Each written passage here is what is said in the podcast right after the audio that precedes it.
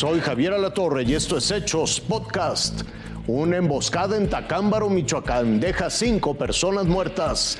Que hay policías que en todo el país cotidianamente arriesgan su vida y mueren muchos en manos del crimen organizado. Vamos a ver qué es lo que sucedió en Michoacán, donde sujetos armados atentaron contra el hermano del presidente municipal de Tacámbaro, Artemio Morilla, cuando se encontraba en un restaurante. Los policías municipales repelieron esta agresión, este atentado contra el hermano del político. El, saldo final, cinco, cinco personas muertas. Un policía murió, una empleada del negocio también murió y tres civiles, tres personas que pasaban por ese negocio también los mataron.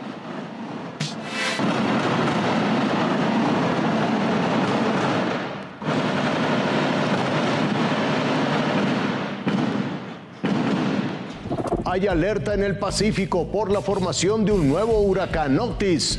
Tocará tierra el miércoles en Guerrero. Se está formando otra tormenta. Una tormenta que va directo a Guerrero. Guerrero recientemente golpeado también por un fenómeno meteorológico. Ahora es la tormenta tropical Otis. El pronóstico indica que estaría tocando tierra el miércoles en Acapulco. Atención Acapulco, actualmente esta tormenta se ubica a unos 400 kilómetros de Acapulco. Por lo pronto, el pronóstico es de lluvias muy fuertes justo ahora en eh, Oaxaca, en Chiapas, y también dejará lluvias en Guerrero y Veracruz. Desde luego, Guerrero va a ser la zona mucho más afectada. Se mantiene una zona de vigilancia desde Oaxaca hasta Tecpan de Galeana en Guerrero. La vacuna Abdalá, que aplican contra el COVID-19, ofrece falsa seguridad. Ahora ampliaron su fecha de caducidad. Doña Raquel cumple con el requisito de la edad para ser vacunada contra la COVID-19. Tiene más de 60 años. Sin embargo, no asistirá a las unidades médicas en la Ciudad de México porque sabe que por el momento solo se aplican dosis de Abdala.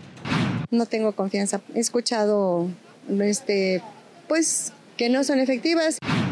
Esa desconfianza no es para menos, porque con un simple oficio, la Secretaría de Salud Federal aumentó la caducidad de las vacunas Abdala y mágicamente a 26 lotes les amplió la fecha de vida útil a 18 meses para aplicarlas en la campaña de vacunación invernal. 17 lotes caducaban en agosto de este año y 9 ahora en noviembre.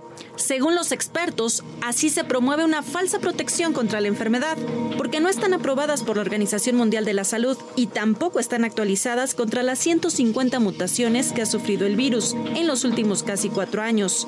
Están arriesgando a la población a que tengamos otro repunte, que los pacientes otra vez empiecen a empeorar y tengamos pues más tragedias. Ese será el resultado de una dictadura sanitaria que se acompaña de un monopolio de vacunas, porque hasta el momento, Cofepris no ha dado ningún registro sanitario para que las dosis actualizadas de Pfizer y Moderna sean comercializadas, pese a que ya recibieron la opinión favorable del Comité de Moléculas Nuevas contiene la variante que está circulando en el momento, que en este momento son variantes asociadas a Omicron. Ante ello, legisladores de la Comisión de Salud en la Cámara de Diputados ya preparan una reforma a la Ley General de Salud para urgir a la COFEPRIS a otorgar esas autorizaciones y permitir la libre adquisición de vacunas. Itzel García Briones, Fuerza Informativa Azteca.